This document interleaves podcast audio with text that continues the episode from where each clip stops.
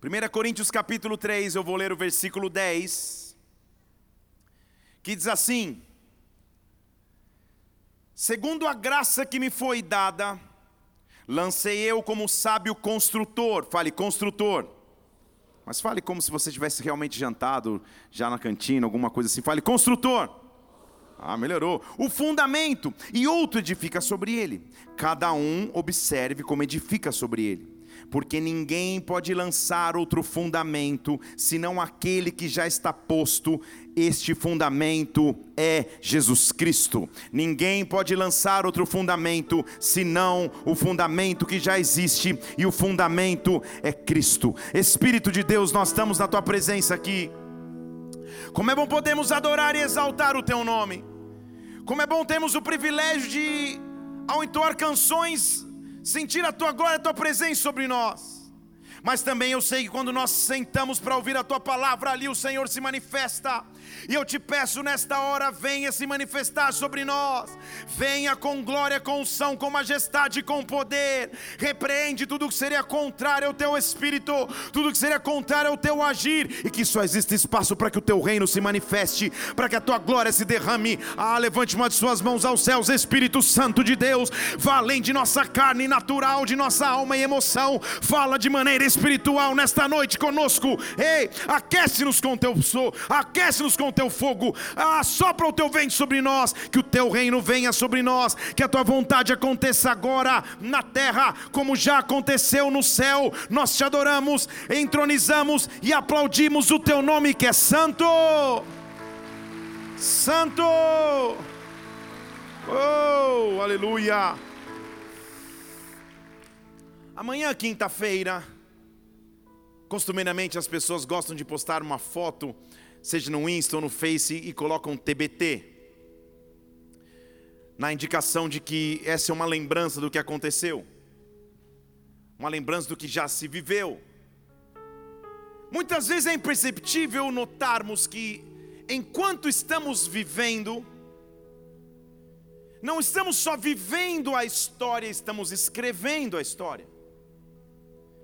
Não estamos só existindo, mas estamos escrevendo a história de nossa existência. Uma breve olhada no teu arquivo de fotos do passado te faz ou se alegrar ou falar Jesus. Quem nunca olhou uma foto de 4, 5, 6 anos atrás e falou: Meu Deus, como que aquela época eu saí com aquela roupa aquele dia? No meu caso, isso nunca acontecia. Como que eu tinha aquele corte de cabelo? No meu, no meu caso, não tinha tanta opção.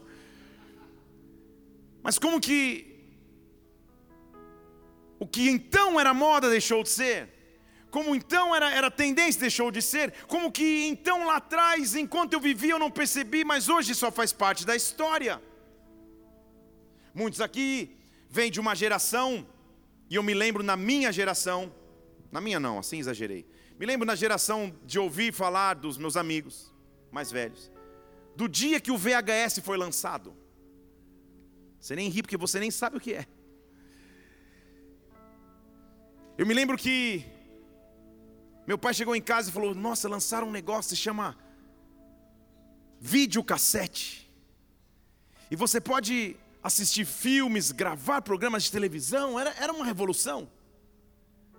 À época nós morávamos em Foz de Iguaçu, meu pai tinha passado num concurso em Itaipu.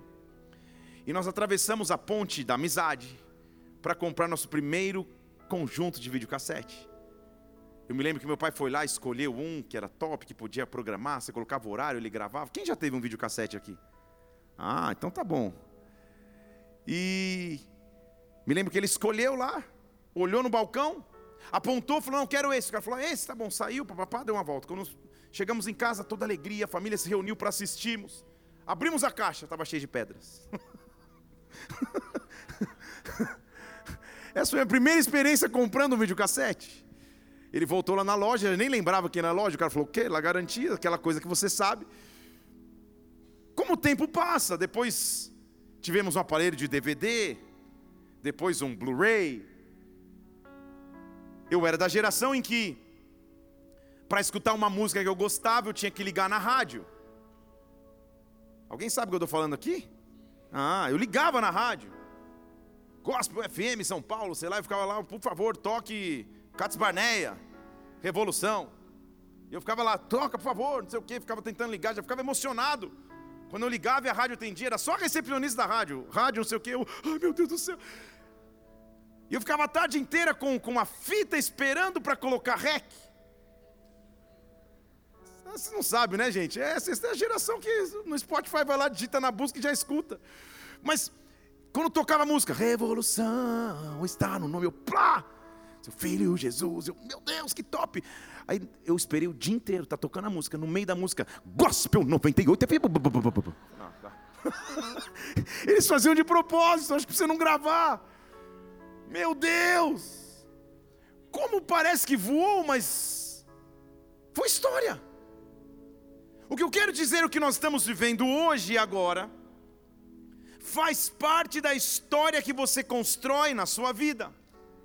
E o que eu sei que Deus chamou para que nós sejamos e, que, e o que Ele quer que você seja na sua vida, na sua igreja, na sua família, na sociedade que você existe, é que você e eu sejamos construtores. Deus nos chamou para construir, Deus nos chamou para edificar, Deus chamou para construir coisas grandes. O que eu quero dizer na atmosfera desta casa nesta noite, Deus vai derramar estratégias, Deus vai te dar projetos, Deus vai te dar sonhos, Deus vai te dar capacidade de realização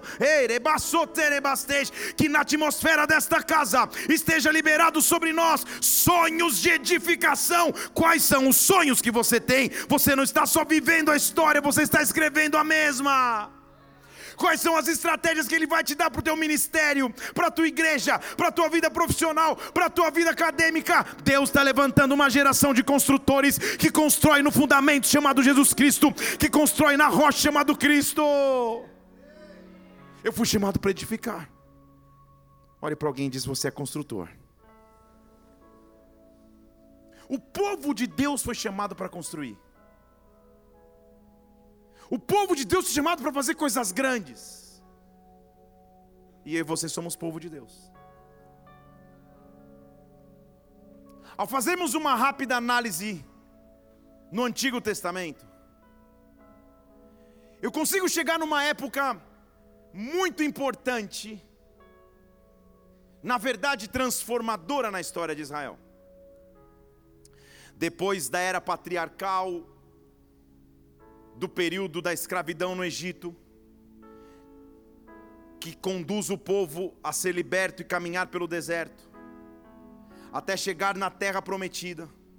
No deserto edificar um tabernáculo. Pela primeira vez na narrativa e história bíblica, Deus vai pedir uma grande construção. Numa época em que não haviam arquitetos, engenheiros ou projetistas. O tabernáculo já era uma edificação maravilhosa, mas era uma tenda. Deus começa a mover o coração de um homem para que ele pudesse construir algo grande Deus começa a mover no coração de alguém para que algo grande fosse construído.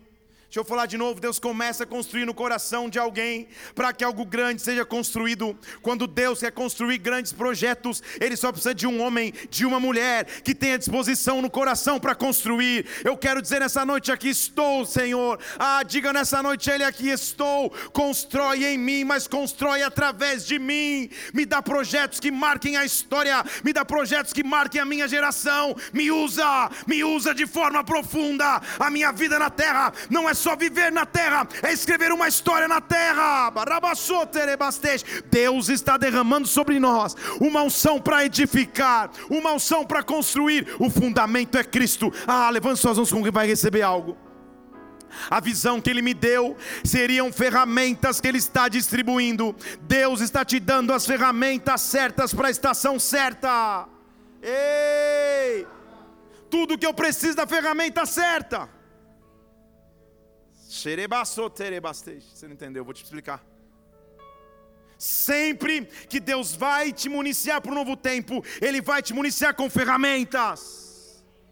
E as ferramentas que ele te dá hoje aqui é de um edificador, é de um construtor que tem um fundamento e o nome dele é Cristo. Antes que eu possa continuar, comece a apresentar a Deus quais são os teus sonhos de construção, o que você precisa edificar, o que está pre preparado para a tua vida no próximo ano, nos próximos dois anos, nos próximos cinco anos, na próxima década. Está começando agora. Deus está fazendo surgir agora. Deus está te dando a chance agora. Ei! Deus começa a mover o coração de um homem para que ele seja um pioneiro. É nos Deus levantar pioneiros. Pioneiros que ousam sonhar com o além do natural, que ousam a quebrar com o paradigma mental de todos. Porque o povo de Israel já estava satisfeito com o que vivia até então Afinal de contas, já não estavam mais no Egito, já tinham caminhado pelo deserto, tinham milagrosamente chegado na terra prometida, Canaã, a terra que manava leite e mel. Para que eu vou me envolver em construir coisas maiores?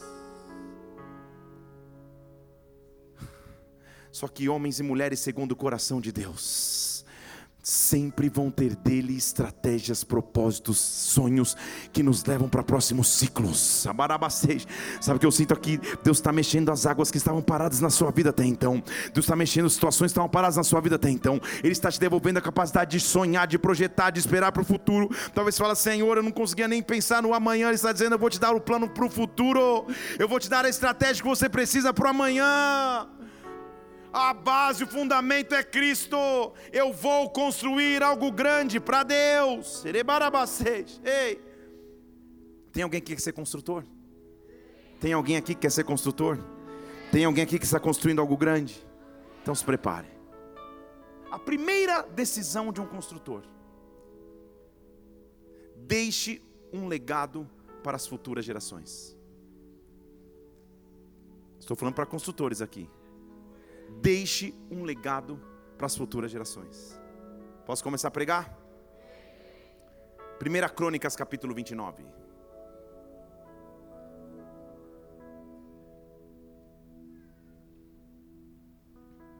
Deus vai dar a ordem ao povo construir um templo. Será que alguém saberia me dizer o nome desse templo? Templo de? Templo de? Alguém falou, Salomão é a resposta. Templo de? Isso, Templo de Salomão. Quero te ir um pouquinho mais fundo no texto e num detalhe dele. Porque eu quero te mostrar que o templo levou o nome de Salomão, mas o templo não era dele. Muitas coisas que você edifica agora, na futura geração talvez não levem o teu nome, mas carreguem o teu legado. Muitas coisas que você faz agora, talvez não tenha a, a tua assinatura ou uma placa com o teu nome, mas carregam a tua história. Davi, versículo 1 do capítulo 29 de 1 Crônicas, diz assim: Disse o rei Davi a toda a congregação: Salomão, meu filho, ele é o único que Deus escolheu. Ele é ainda moço, ele é ainda inocente.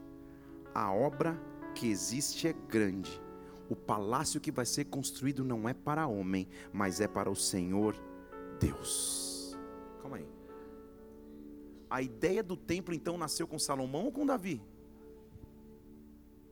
Ele olha para Salomão, ainda um jovem, e diz assim: Jovem, ele é jovem demais, a obra que eu tenho é muito grande, ele ainda é moço, então, presta atenção, versículo 2: Eu com todas as minhas forças tenho preparado para a casa do meu Deus Davi, gente.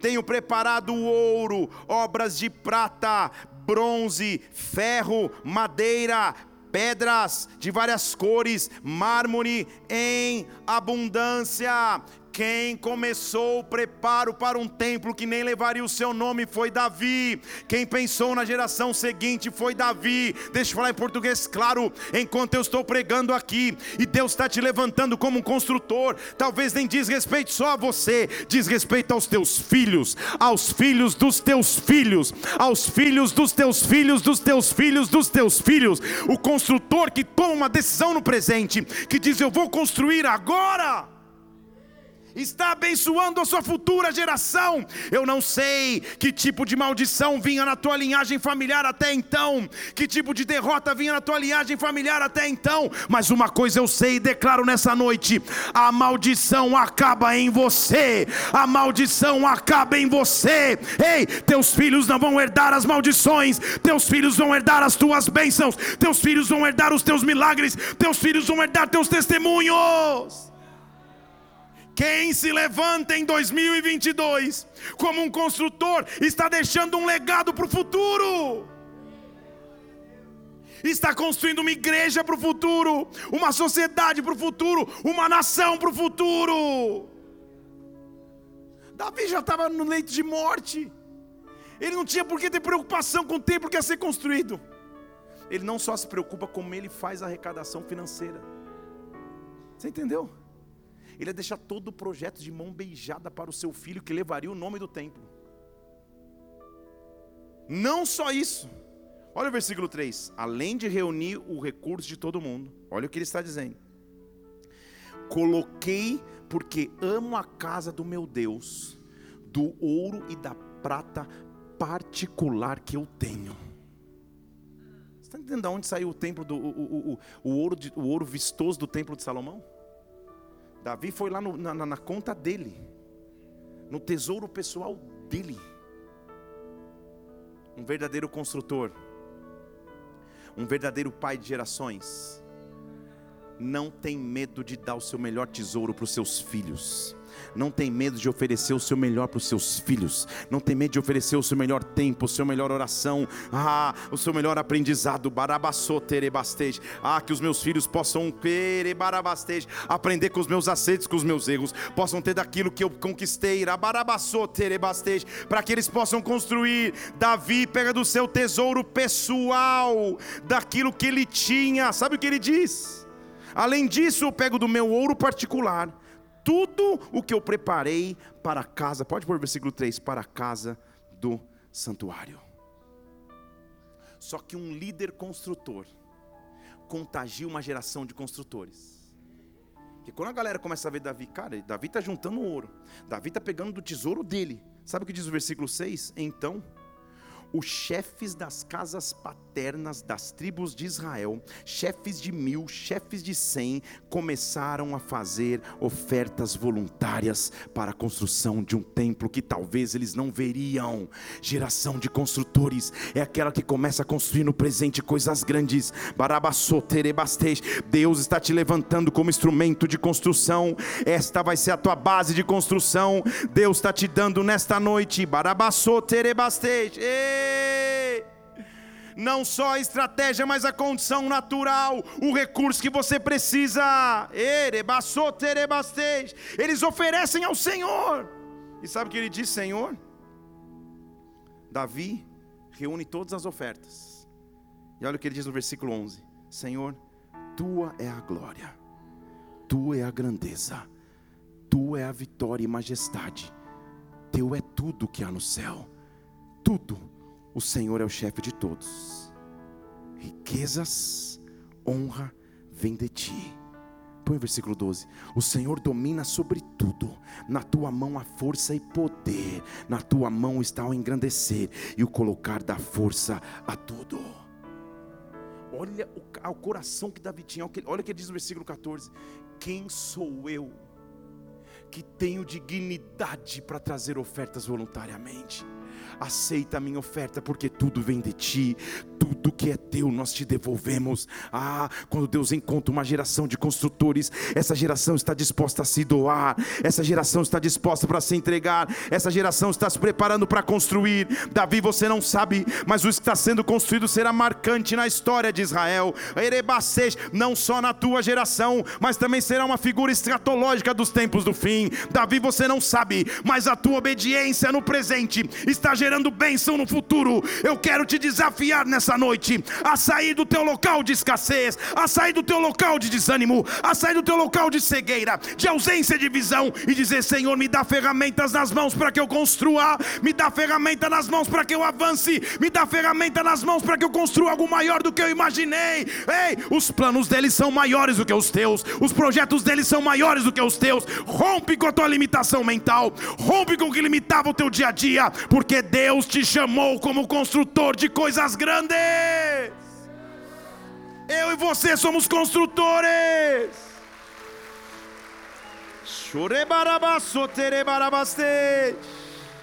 Oh! Então eu posso imaginar Davi, a Bíblia não registra essa reunião, mas eu, eu posso imaginar Davi reunindo Salomão, Salomão. Eu até quis construir o templo. Deus falou que não era eu. Ele quis. Começou nele o desejo. Deus falou: não vai ser você. Passe para a próxima geração. E você não vê um Davi, é aí você que se vire agora. Não, pelo contrário, ele prepara o, o plano arquitetônico do templo. Ele pega o recurso e prepara. Ele deve ter reunido Salomão, Salomão, assim que você vai fazer. Pá, pá, deixa tudo pronto. Só que uma geração de construtores tem que ter uma base. Quero te mostrar qual é a base da nossa construção, segundo a Crônicas, capítulo 1, versículo 7. Davi morre, Salomão está no comando.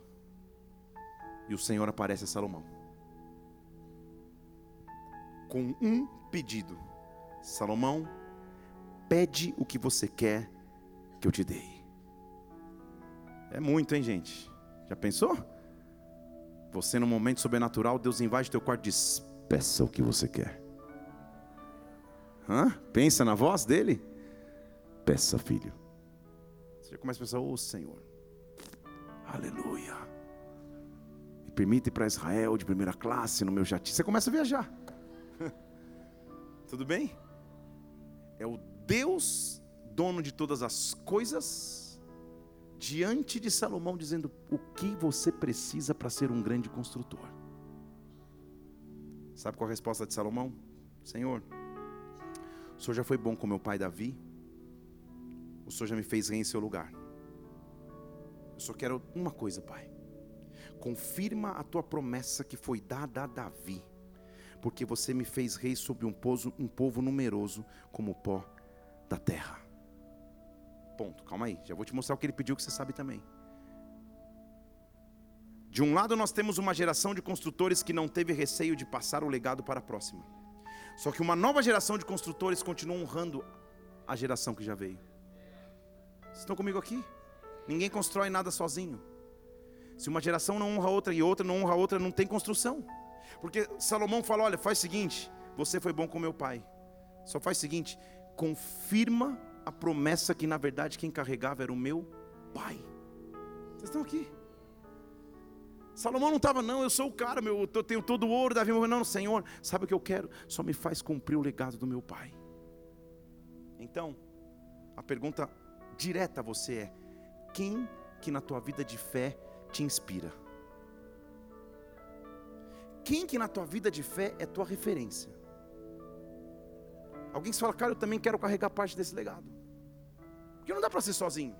Estou aqui.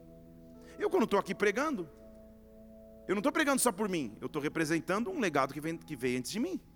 Meu pai que já está na presença de Deus, minha mãe que, que, que, ainda viva é, graças a Deus, minha avó que já está na presença de Deus, pessoas que me, que, me, que me trilharam no caminho da fé desde a infância. Um apóstolo que me pegou pela mão há 25 anos atrás, de amigo se tornou líder, de líder se tornou apóstolo, de apóstolo se tornou conselheiro, pastor. Eu, eu, eu não estou representando só eu. Vocês estão comigo aqui? Quem que te inspira? Quem que na hora que Deus fala, o que, que você quer que eu te dê? Ele fala, Senhor, só quero uma coisa. Me faz ser igual ao meu pai. É isso que ele está pedindo. Me faz ser igual ao meu pai Davi.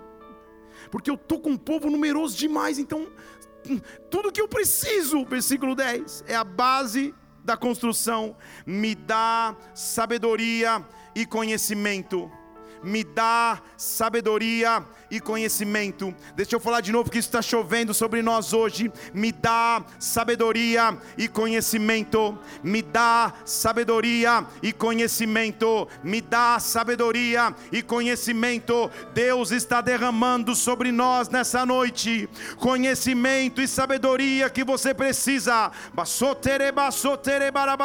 Ei, deixa eu explicar. Conhecimento é o que você pode buscar. Ao ler a palavra, ao buscar em livros, ao estudar instituições de ensino, você busca conhecimento. Sabedoria é como você administra o conhecimento adquirido e como você toma decisões usando o conhecimento que agora você tem. Ele está dizendo: me dá conhecimento e me dá sabedoria. Todos os dias essa tem que ser oração de um construtor. Todos os dias, Pai, me dá sabedoria e conhecimento para que eu possa sair e entrar perante o povo, porque quem pode julgar o povo que é tão grande? Há uma grande, há um grande desafio diante de mim, só me dá sabedoria. Só me dá conhecimento. Em que área de sua vida você precisa de conhecimento, sabedoria? Deus está derramando nessa noite em nome do Senhor Jesus Cristo. Deus está derramando sobre ti em nome do Senhor Jesus Cristo. Senhor derrama sabedoria sobre nós, Senhor, derrama conhecimento sobre os filhos, desponta empreendedores, desponta adoradores, desponta ministros do Evangelho, que sejam conhecidos como homens e mulheres sábias, ei, bassoterebastej, construtores que edificam sabiamente, estão edificando para a eternidade, nos dá essa unção nesta noite, Pai, ei, Salomão podia pedir tudo, ele pede, Senhor, eu só quero conhecimento e sabedoria. Se eu tiver, está tudo ótimo. Deus vai derramar sobre nós. Ele não pede dinheiro, ele não pede influência, ele não pede seguidores no Instagram, Salomão the King. Ele não pede nada. Ele só pede conhecimento e sabedoria. Será que você pode levantar uma de suas mãos aos céus? Deus está derramando sobre nós sabedoria. Decisões que você vai ter que tomar a sabedoria vai te dar o discernimento espiritual. A sabedoria vai te fazer andar em revelação. A sabedoria vai te fazer andar pelo Espírito Santo. Deus está abrindo o nosso entendimento para que você receba sabedoria e conhecimento. Ei! Quando o foco não é nada terreno, quando o foco é ter sabedoria para edificar, então o que é terreno vem. Por isso que ele diz no próximo, no, ele diz assim, versículo 11: Por que você não pediu riqueza, você não pediu bem, você não pediu honra, você não pediu morte do que te odeia, você não pediu nada? Sabe o que você vai ter? Versículo 12: Sabedoria e conhecimento você vai ter. E porque você vai ter sabedoria e conhecimento, aí você vai ter riqueza, bens e honra, como ninguém antes teve, e nem haverá rei depois de ti, com tamanhas coisas, porque você entendeu onde está o centro do teu coração. Teu centro não está no que o homem pode conquistar, com o que a terra pode produzir. Eu só preciso de sabedoria e conhecimento. Eu só preciso que Deus abra os olhos do meu coração.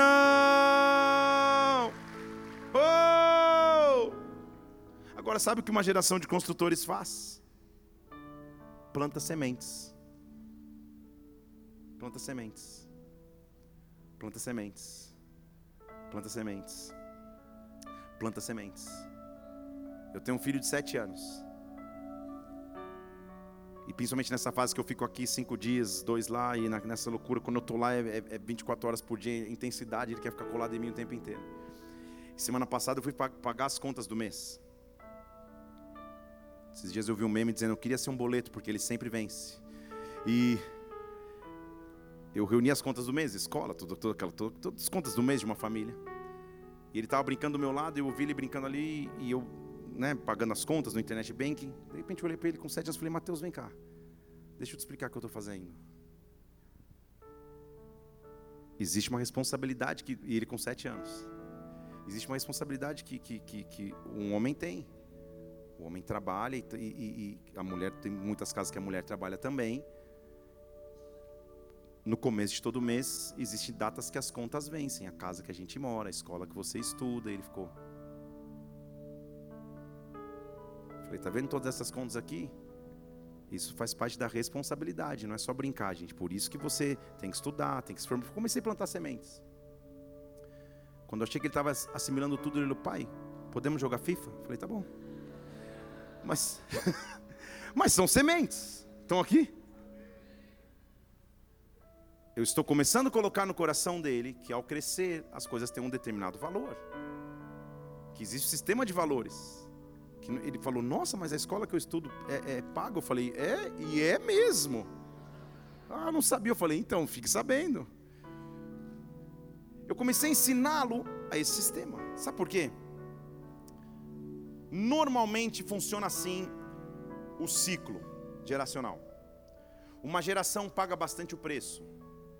Vai lá, trabalha, trabalha dois turnos, estuda ao mesmo tempo que divide trabalho, faz uma faculdade, faz duas, faz um monte de coisas para conquistar. Não é isso? A tendência natural é que essa geração fale, cara, agora meus filhos não vão precisar passar pelo que eu passei. E aí você cria um conforto para os seus filhos. E as coisas acontecem mais de mão beijada. Eu não sou contra você presenteá-los se você puder. Mas eles perdem o valor da, da, das coisas. E esta geração que perdeu o valor, não constrói para a próxima, que aí tem que trabalhar tudo de novo, para adquirir tudo de novo e para talvez mimar uma outra geração. Estão aqui? O que Davi fez com Salomão foi ensinar o legado. As coisas têm valor. Uma vez eu, eu, eu, eu, li um estudo, não vou trazer dados que eu não lembro exatamente, mas estudiosos com, com as moedas bíblicas e com os talentos, etc., calcularam o tamanho da fortuna de Davi e, e Salomão. É um valor inestimável. Estes dois homens, de fortunas trilionárias, escrevem em Salmos: Senhor, eu não tenho nenhum outro bem além de ti eu não tenho nenhum outro bem além de ti. Davi passou na lição, ele tinha ensinado a Salomão que era o verdadeiro sentido da vida, e o sentido é sabedoria e conhecimento. Me dá sabedoria e conhecimento para que eu edifique. Só que ele foi um plantador de sementes, ao morrer, quase no leito de morte, ele planta uma semente e diz: Esse vai ser o tempo, sabe por quê? Versículo 1 do capítulo 2 de 2 Crônicas resolveu Salomão edificar uma casa em o nome do Senhor. Você diz glória, mas não é que ele acordou um dia e falou: Ah, já que eu não estou fazendo nada, vou construir um templo. O resolveu no original é decidiu, é tomou a decisão. Algo que ele já tinha como convicção, ele só tomou a decisão. Estão comigo aqui? Eu só resolvi a partir de agora o que era a promessa de Deus na minha linhagem. A história que eu vou construir vai acontecer. E ele diz, versículo 5: A casa que eu vou edificar, ela vai ser grande, porque o nosso Deus é maior do que todos os deuses. Ele não tinha nem começado, ele já sabia onde tinha que chegar. Deixa eu falar de novo: ele não tinha nem começado, ele já sabia onde tinha que chegar. Eu estou clamando a Deus para que te dê um plano completo, que antes mesmo que você comece, você já sabe aonde você vai chegar, onde você quer chegar chegar com teus sonhos, onde você quer chegar com a tua empresa, onde você quer chegar com o teu ministério, onde você quer chegar com a tua igreja. Deus vai te dar sabedoria e conhecimento. Só decida construir, só decida fazer.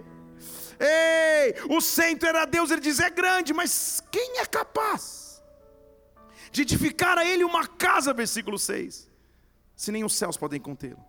E quem sou eu para edificar a ele uma casa? A não ser queimar incenso perante Ele. Então, construtor que é construtor aceita ajuda, não trabalha sozinho. Ele diz assim no versículo 7, então, ele está falando com, com o rei de Tiro, ele está dizendo: Me envia homens hábeis para trabalhar em ouro, prata, bronze, ferro, púrpura, carmesim, azul, buril, todos os peritos estão comigo em Judá, Jerusalém, que os meus pais, que meu pai Davi escolheu. Davi já tinha deixado um, um, uma leva de trabalhadores. Vamos trabalhar em unidade. Manda madeiras, manda, manda produtos do Líbano, manda pessoa que sabe cortar madeira, manda os trabalhadores, porque a obra vai acontecer, a obra não vai se paralisar. Igreja, quando você estuda arquitetonicamente o Templo de Salomão, é uma obra jamais vista na história da humanidade. Ela era feita com tamanho detalhe que a Bíblia diz que não se escutava o barulho das ferramentas no canteiro de trabalho. É tipo um lego gigante. Eles encaixavam uma peça na outra e construíam um templo assim, sem nenhum projetista, sem nenhum AutoCAD, sei lá qual é, o, qual é o, o programa que se usa, sem nenhum engenheiro, sem nenhum cálculo matemático. Pegando o ouro, encaixando uma peça com a outra. Eles foram edificando algo maior do que vocês mesmos. O que eu preciso entender é que Deus está me usando para construir algo grande. Deus está te usando para construir algo grande. Só ele só precisa mudar a tua perspectiva. Conta-se sabiamente de uma história de, de, de, de três construtores eles estavam com, com, com, com tijolos colocando numa parede. E chegou-se para o primeiro trabalhador, primeiro pedreiro, e falou: O que, você está fazendo? Ele falou: Não sei. Só me mandaram aqui, eu estou, sei lá, estou empilhando. O cara falou: ah, Tá bom. Chegaram no segundo, ele está ali, o que você está fazendo? Ah, eu estou fazendo uma parede. Oh, legal. Chegaram no terceiro, trabalhando com maior afinco. Cara, por que você está assim com tanto ânimo? O que você está construindo? Ele falou: Estou construindo uma catedral. Ele sabia onde ele tinha que chegar. O difícil é quando no dia a dia a gente encara cada dia como só um tijolinho na parede sem saber o que a gente está construindo. Deus te chamou para construir coisas grandes. Vai envolver levantar tijolos, mas olha para o plano completo. Olha para tudo que você está edificando. Olha para tudo que Deus está te fazendo construir. Não desanima no presente. Não desanima daquilo que Deus te deu como sonho. Quando você acordar todos os dias, acorda falando: Senhor, eu estou construindo algo grande. Eu estou construindo algo sobrenatural. Eu estou construindo uma empresa que vai ser grande. Um ministério que vai ser grande. Uma família que vai ser grande. Só me dá unção para que eu não pare para que eu não desista. Deus está soprando sobre nós nessa noite um fôlego, para que você não pare no meio da caminhada, para que você não pare no meio da jornada. Deus está abrindo o teu entendimento. Se prepare, pastores, na madrugada Deus vai te dar sonhos, Deus vai te dar projetos. Ei, Ele vai projetar o próximo ano da tua igreja, os próximos dois anos da tua igreja. Se prepare. Ei! Uma vez eu sentei com um grande empresário para aconselhá-lo. E eu gosto de, de, entender a realidade de cada um, né? Fora da, da, da, da minha. E ele estava com um papel de anotações. Falei, cara, o que você está anotando? O que você tanto anota aqui? Ele falou, isso aqui eu levo todos os dias comigo. Eu anoto um pouquinho todos os dias. O que, que é isso? Ele falou, isso aqui é o meu biênio. Eu falei, meu Deus, estou pensando o que, que eu vou almoçar. E o cara já está no biênio. Ele sabe o que ele precisa fazer em 23 e 24. Ele já está começando a planejar 25 e 26. Em 2022. Aí você olha o cara e fala, cara, agora estou entendendo. Onde o cara chegou. Deus começou a dar a ele um plano completo. Vocês estão aqui? Deus vai começar a te liberar visões. As pessoas estão dando pedidos, falando, Senhor, eu não sei, Pai. O que vai ser do amanhã, eu não sei.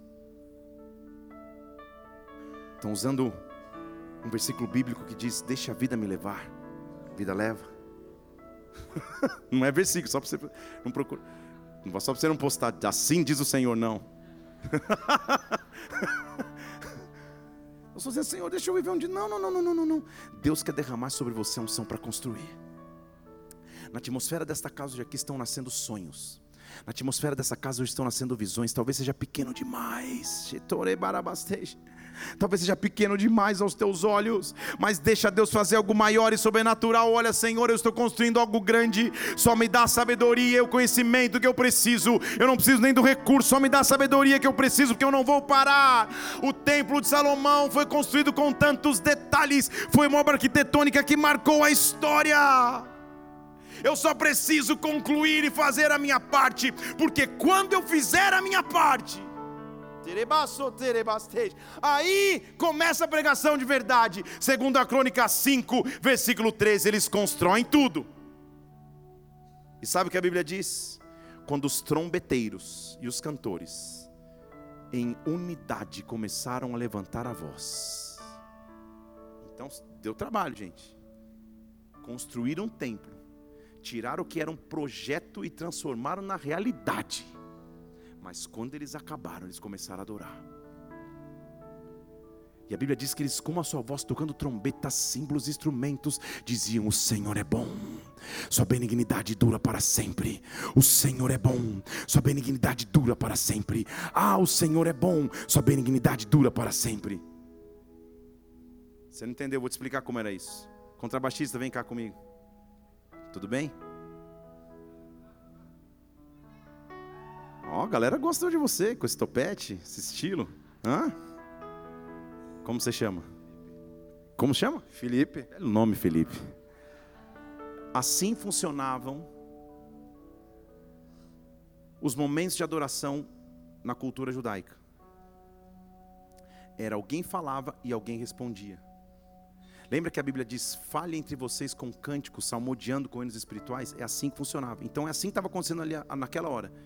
Eu falo, o Senhor é bom, você fala, sua benignidade dura para sempre. Tudo bem? Então você estava lá, o Senhor é bom. Sua benignidade dura para sempre. O Senhor é bom. Sua benignidade dura. O Senhor é bom. Sua benignidade. O Senhor é bom. Sua benignidade. O Senhor é bom.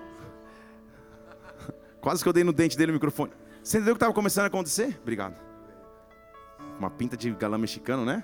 Maria do Bairro, alguma coisa assim. Então. Felipe, top. Hã? Juan, Juan Pablo, alguma coisa assim que você pode fazer um. Tudo o que você precisa é de estar em comunhão. Porque se você está sozinho, você não tem com quem se amodiar. Por isso Satanás querendo te isolar. Está querendo você que fique num quarto escuro, sozinho, quieto, achando que os planos não vão acontecer. Não, não, não. Só se associa a pessoas que vão continuar caminhando com você. Porque vai chegar uma hora que você vai olhar para ele e vai dizer: O Senhor é bom. Ele vai dizer: Sua benignidade dura para sempre. Ah, o Senhor é bom. Sua benignidade dura para sempre. Ah, o Senhor é bom. Sua benignidade dura para sempre. Você não entendeu? Sabe o que a Bíblia diz? Que Paulo não estava sozinho na prisão. Porque talvez se ele estivesse sozinho na prisão, ele teria desanimado. Havia com ele Silas. E a Bíblia diz que à meia-noite, no turno da noite, quando eles vão buscá-los entre as correntes, eles estavam cantando hinos de adoração ao Senhor. Um passou a animar o outro, um passou a profetizar para o outro, um passou a salmodiar para o outro. Eu estou dizendo que Deus vai colocar ao teu lado pessoas que vão celebrar teu testemunho, pessoas que vão celebrar a tua fase. Chega de solidão, chega de isolamento. Ei, Ele é bom, Sua bondade dura para sempre. Ele é bom, Sua bondade dura para sempre. Enquanto eles estão falando, diz aí o versículo 13, não é isso que eu estou lendo lá? A casa se encheu de uma nuvem, a saber, a casa do Senhor de maneira que os sacerdotes não conseguiam mais ficar de pé para ministrar por causa da nuvem de glória que encheu a casa de Deus. Deus estava dizendo: Salomão, você fez a tua parte, construiu, você fez a tua parte, foi construtor. Deixa que quem assina a obra sou eu, deixa que quem assina a construção sou eu. Aquilo que Deus vai construir na tua vida vai ter uma assinatura. As pessoas vão olhar para você e vão dizer como que foi, como aconteceu. Vai ter uma assinatura, e esta assinatura se chama glória de Deus, presença manifesta de Deus. Deus está te chamando para construir. Deus vai colocar sonhos, projetos, visão. E quando acabar, Ei, a bondade de Deus vai ser dita e a glória dele vai invadir o templo, a glória dele vai invadir a casa, a glória dele vai invadir a família. Ei! Agora sabe o que é mais importante? É que quem é construtor que não para, que honra a próxima geração e a próxima geração honra a antiga, que não se preocupa com os recursos naturais, mas pede a Deus sabedoria e conhecimento para edificar, que une o povo para cantar que Ele é bom e a glória enche, construiu o templo, que na verdade é uma alternativa de aliança. Esse é o momento que nós estamos vivendo como nação, que Deus está nos chamando para construir, que Deus está nos chamando para orar, que Deus está nos chamando para pensar nas gerações que estão por vir, que Deus está nos fazendo construir coisas grandes, em oração, porque com o templo pronto, com a glória que invadiu o templo, Diz o versículo 12 do capítulo 7 que o Senhor apareceu de noite para Salomão. Na primeira oração, na primeira aparição era: O que você quer que eu te dê? A segunda é: Eu ouvi a tua oração.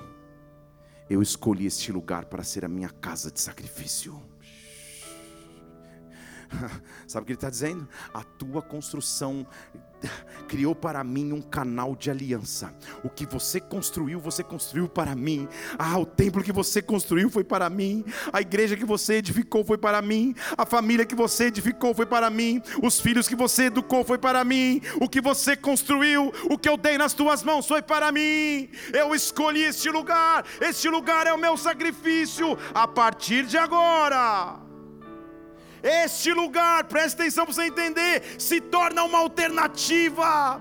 Se houver algum momento, versículo 13, que os céus estiverem fechados, se não chover, se tiverem gafanhotos consumindo a terra, se a peste estiver no meio do meu povo, ele está falando para um povo que vive de agricultura. Em outras palavras, se não tiver chance de colheita, se os gafanhotos comerem o fruto, se você estiver no meio de enfermidades, porque você está num lugar que você construiu. Perceba o versículo 14: Se o meu povo, que se chama pelo meu nome, se humilhar, orar, buscar a minha face, ei, se desviar dos seus maus caminhos, então eu abrirei, eu ouvirei do céu perdoarei os seus pecados e sararei a sua terra, e sararei a sua terra, e sararei a sua terra, e sararei a sua terra.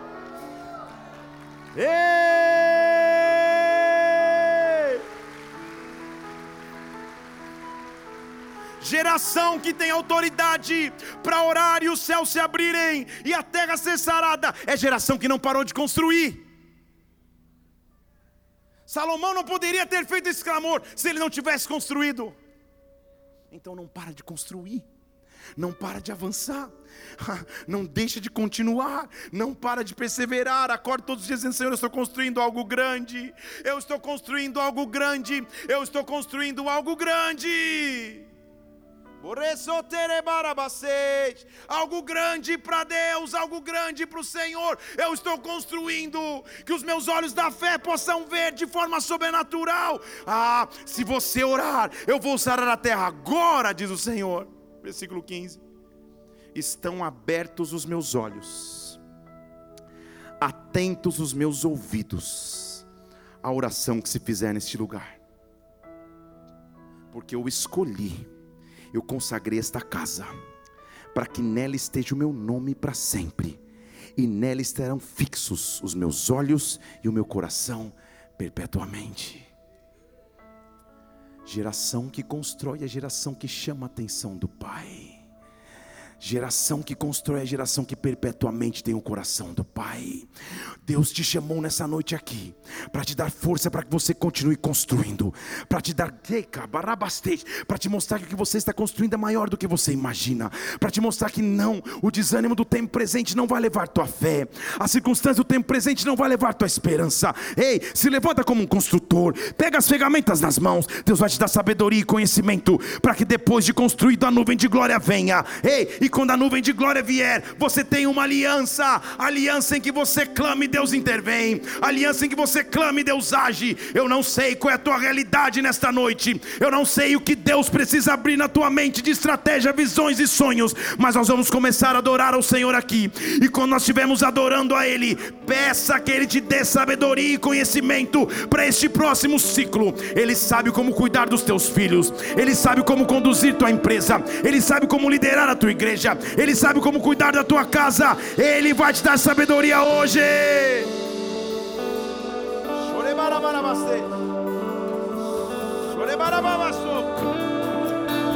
Sim, sim, sim. Eu vou construir minha vida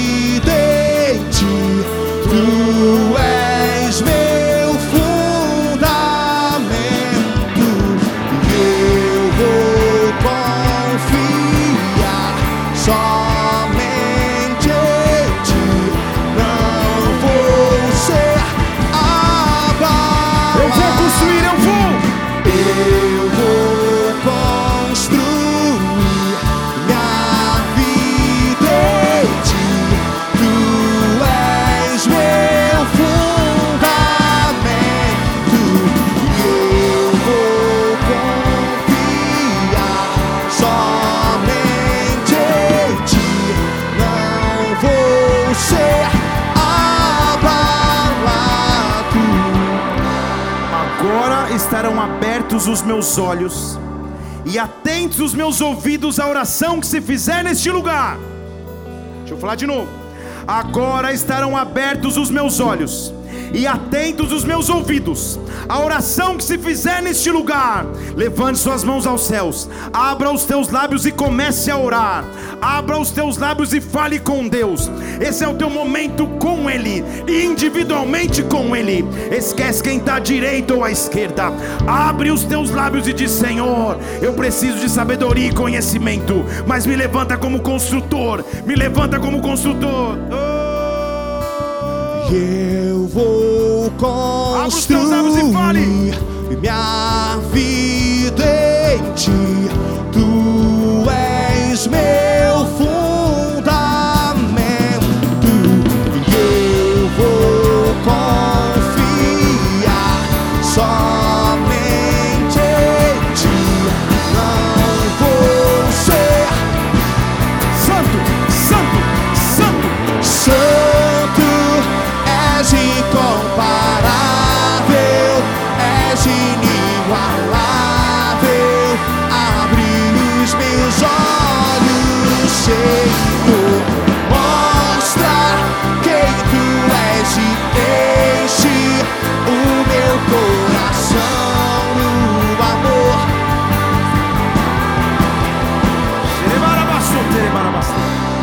fazer um ato profético agora.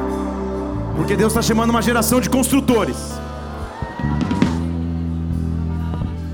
Pega o notes do teu celular aí, um papel, um papel, uma caneta. Coloca a data de hoje. E escreve para você o que, que é construção. O que, que você quer construir. Mas se está dentro das tuas possibilidades, você pode fazer sozinho.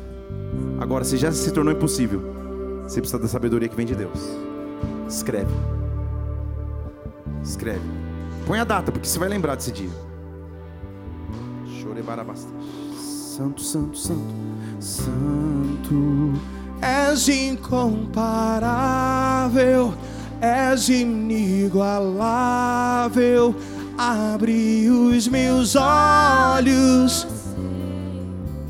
mostra quem tu és e enche o meu coração.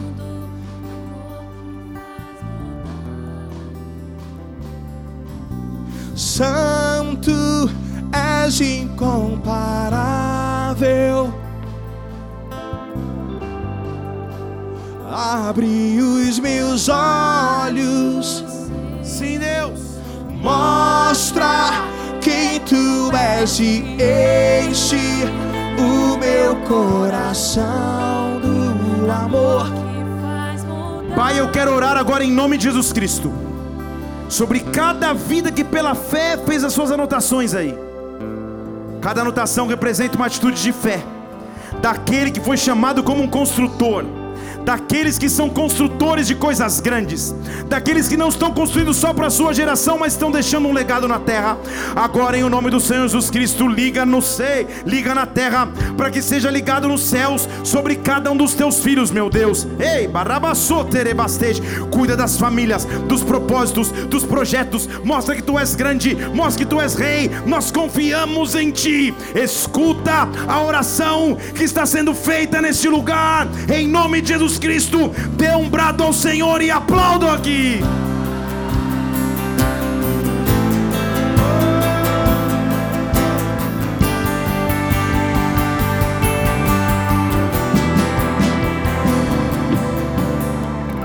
Não há melhor forma de selar um momento profético senão com uma representação de aliança. Ao entrar na igreja hoje, você recebeu um cálice aí. Se você não recebeu, o pessoal vai se posicionar de novo ali na entrada, ou até aqui na frente com uma bandeja para você poder pegar. Se você recebeu e achou que era um suquinho de boas-vindas e tomou, pega outro.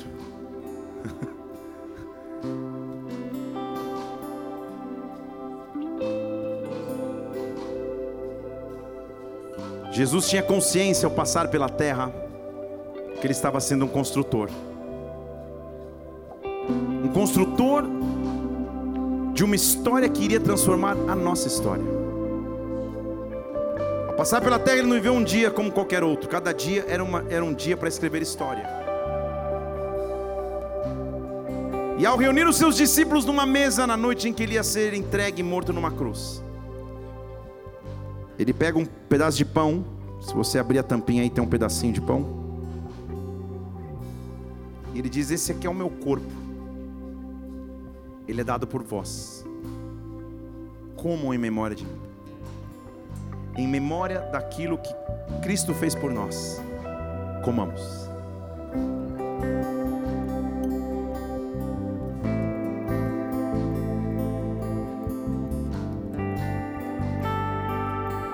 pastores que vieram da região, subam aqui no altar para a gente terminar esse culto junto.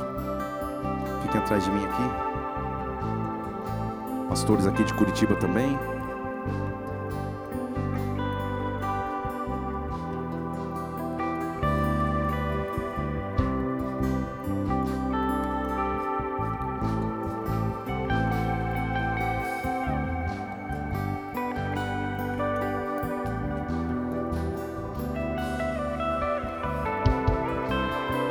Deus está nos chamando como construtores nessa noite.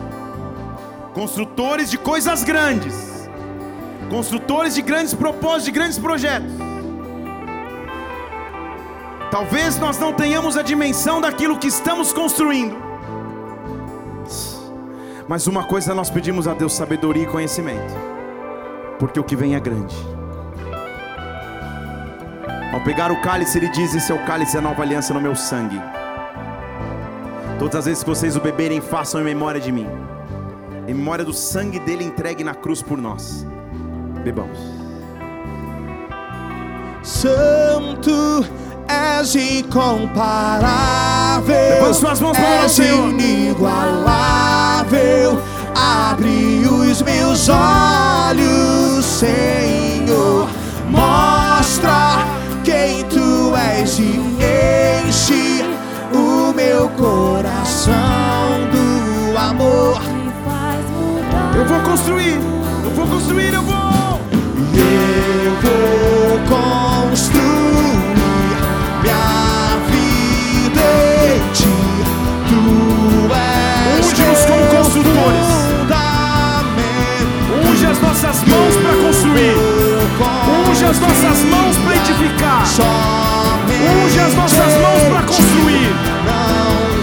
Unge as nossas mãos para construir. Coloque as ferramentas corretas nas nossas mãos. Para que nós construamos coisas. Grandes.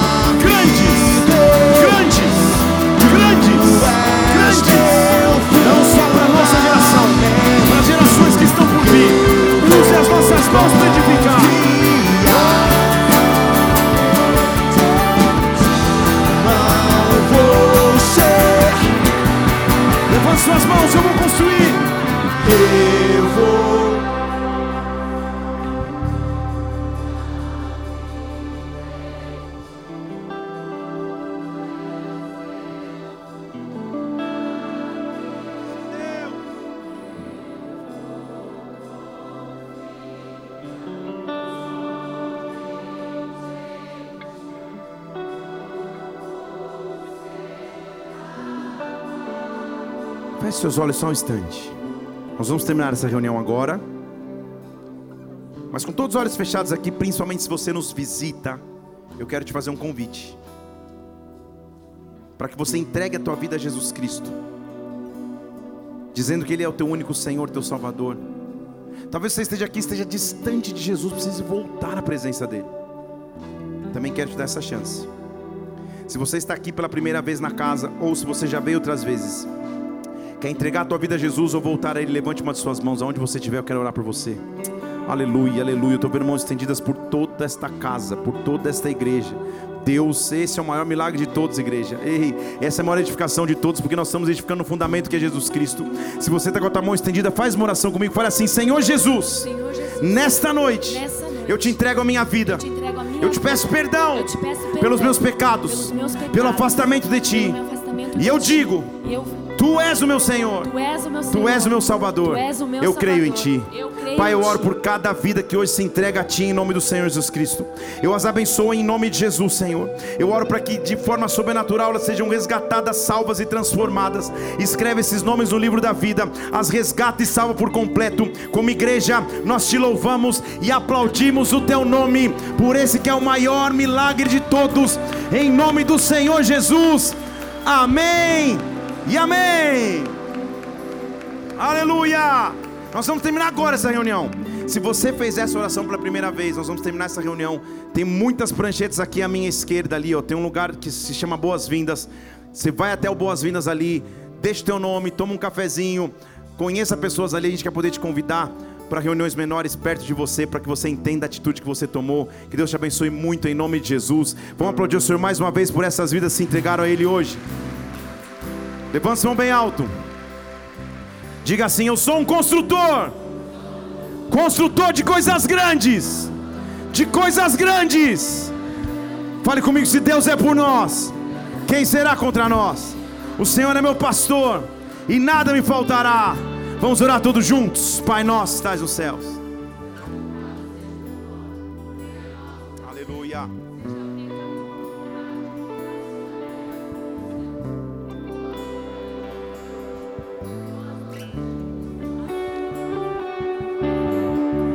Nos deixe cair em tentação, pois teu é o reino, o poder e a glória para sempre.